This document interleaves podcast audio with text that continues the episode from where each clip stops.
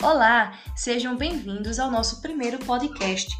Aqui quem vos fala é Milena Carolina, aluna do sexto período de Letras do Centro Universitário da Vitória Santo Antão, Univisa. Eu e meus colegas de turma, Ayrton Souza, Isabela Maria e Sara Salviano, iremos entrevistar uma ex-aluna do projeto EJA, Ensino para Jovens e Adultos. Esse trabalho foi nos solicitado pela professora Ângela Maria, da disciplina Práticas Pedagógicas em Ensino da Língua Portuguesa 2, Ensino Médio. A entrevistada nos autorizou a utilização de seus áudios em nosso trabalho.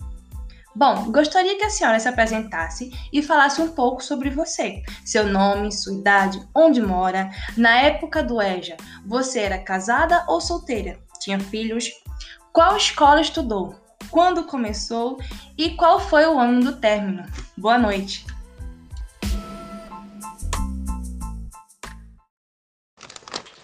Olá, boa noite. Meu nome é Rose Cleide Maria da Silva. Tenho 38 anos de idade Moro na cidade de Vitória de Santo Antão, bairro Lídia, Queiroz. Quando fui fazer o EJA, eu estava separada, mas tinha dois filhos. E na escola que comecei e terminei foi na Amélia Coelho no ano de 2016. Obrigado. Olá, Cleide. É, meu nome é Ayrton Souza e eu gostaria de perguntar. Houve algum motivo específico para que você pudesse procurar o EJA? Quando eu vi o EJA, o meu objetivo era terminar rápido, sabe? Eu não fazer um curso de enfermagem para me integrar depois no emprego, entendeu? Só que depois não casei, já eu não fiz, só terminei o EJA só. Olá, Rosicleide. Eu me chamo Isabela Maria. Então, continuando com as perguntas. Sobre a metodologia, a forma em que o professor passava as matérias era de fácil compreensão e entendimento? Sim, com certeza. A matéria era fácil, tá entendendo? Era muito bom, ensinamento excelente. Eu gostei. Eu gostei muito.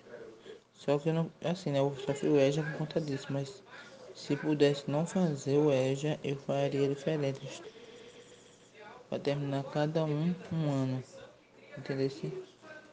Mas porque tem que ter o primeiro grau completo, aí por isso eu avancei. Mas gostei do ensinamento lá, foi muito bom e fácil. Oi, meu nome é Sara Salviano e vou fazer a próxima pergunta.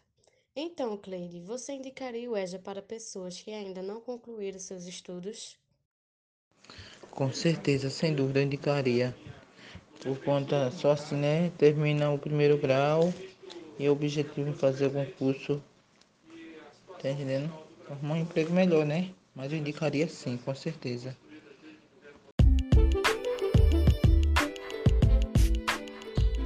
Bom, e foi isso. Gostaríamos de agradecer a Rose Cleide pela sua disponibilidade e colaboração.